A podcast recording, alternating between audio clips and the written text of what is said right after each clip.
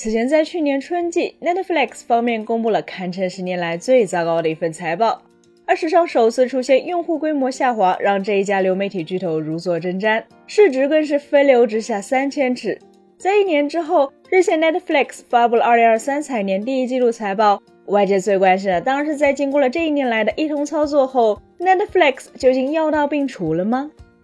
病来如山倒，病去如抽丝，这句话或许就能很好的总结 Netflix 刚刚发布的这份财报。而总体不及预期的核心原因，则自然是 Netflix 业务的核心指标新增用户不及预期。在财报中，Netflix 公布的一季度全球新增付费用户人数为一百七十五万人，远未达到业界指引给出的二百三十万这一水平。除此之外，在其他的主要业绩指标上，该季度 Netflix 的净利润为十三点零五亿美元，同比下降了百分之十八，营收为八十一点六二亿美元，虽然与上年同期相比增长了百分之三点七，但未能达到分析师平均预期的八十一点八亿美元。为什么 Netflix 在今年第一季度的用户增长会不及预期？在部分业内人士看来，或许是因为 Netflix 为打击账户共享问题而推出的 Paid Sharing 计划对于用户增长的影响，以及去年秋天推出的含广告订阅服务对于价格敏感性用户的吸引力。事实上，打击账号共享并推出低价订阅服务这一套组合拳，就是 Netflix 为了挽回因无法共享账号而流失的用户。甚至 Netflix 自己都在财报中写道，先行推进该策略的国家地区的经验表明，后续用户订阅会恢复，并且带来新增。从整体上来看，似乎白嫖党才是全球大多数用户的共性。要知道，Netflix 在去年第四季度实现了新增用户七百六十六万的成绩，于是外界曾认为这一轮强势反弹或能让 Netflix 重回快速发展的道路。但如今新增用户不及预期，也就意味着去年第四季度的反弹可能只是昙花一现。Netflix 以前的美好时光或许已经一去不复返了。而在2022年第一季度之前，Netflix 的股价之所以一路高歌，背后的推动力无疑源自于几乎一眼望不到边际的用户增长空间。从某种意义上来说，今年第一季度财报所披露的数字似乎揭开了一个让 Netflix 也感到无奈的时刻。因为其既无法真正意义上覆盖全球用户，也没能阻止账号共享所带来的营收流失。然而，好消息是，Netflix 打击共享账号而流失的用户，并没有流入迪士尼、呼噜等竞争对手的怀抱。从侧面说明，Netflix 自身在内容端的优势依然相当明显。毫无疑问，内容从始至终都是视频流媒体平台在市场竞争中的不二法宝。来自 Deloitte Insight 的相关调查结果显示，拥有种类丰富的剧集和内容，拥有独占的全新原创内容，拥有独占的过去播出的内容，是视频流媒体平台吸引用户的三大法宝。而来自普华永道会计事务所的一份调查报告显示，有百分之二十七的受访者表示会为独家原创内容去订购流媒体平台的订阅服务，有百分之三十七的受访者表示会因为能提供海量内容而订购相关服务。所以，如今各大视频流媒体平台也都在原创内容上投入大量的资金和人力，就是为了用更好的内容来将用户牢牢的粘在自己的平台上。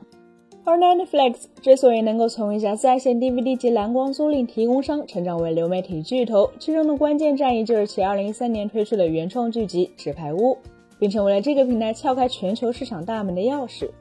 而 Netflix 在去年第四季度获得766万新用户的增长。同样也来源于《Wednesday》这一历史播放量 Top 二的新剧集，以及《利刃出鞘二》这一 Netflix 史上第四大最受欢迎的电影所共同带来的强势拉动作用。然而，由于视频流媒体的用户订阅和优质内容强相关，以及视频流媒体并非社区，无法用粘性来阻止用户流动，所以换句话来说，也就是视频流媒体平台需要持续不断的输出优质内容才能留住用户，或者说在事实上垄断市场，让用户只能选择留下。因此，这显然并非一个赢家通吃的市场。换而言之，未来 Netflix 是否能走入上升通道，内容依然是重中之重。但如今的问题同样也出在内容层面。在刚刚发布的这份财报中显示，该季度 Netflix 的自由现金流净流入二十一亿美元。而在净利润下滑的情况下，导致这一结果的原因，则是其减少了在内容端的投入。据悉，Netflix 该季度削减了原定的每年一百七十亿内容投资计划。使得2023年的自由现金流净流入目标从30亿美元提高到了35亿美元。那么 Netflix 将省下来的钱拿去干什么了呢？答案是回购公司股份来返利给股东。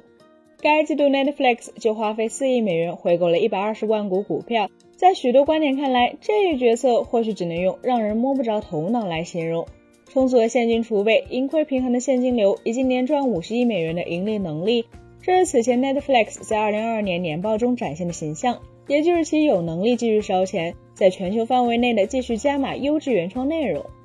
与此同时，根据 Netflix 在去年夏季发布的二零二二年第二季度财报显示，二零二二年上半年的内容投入增速是低于内容摊销增速的。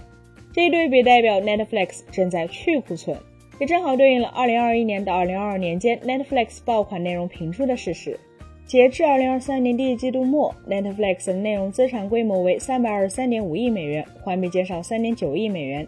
而自制内容资产规模在去年第四季度就已经环比转入为负。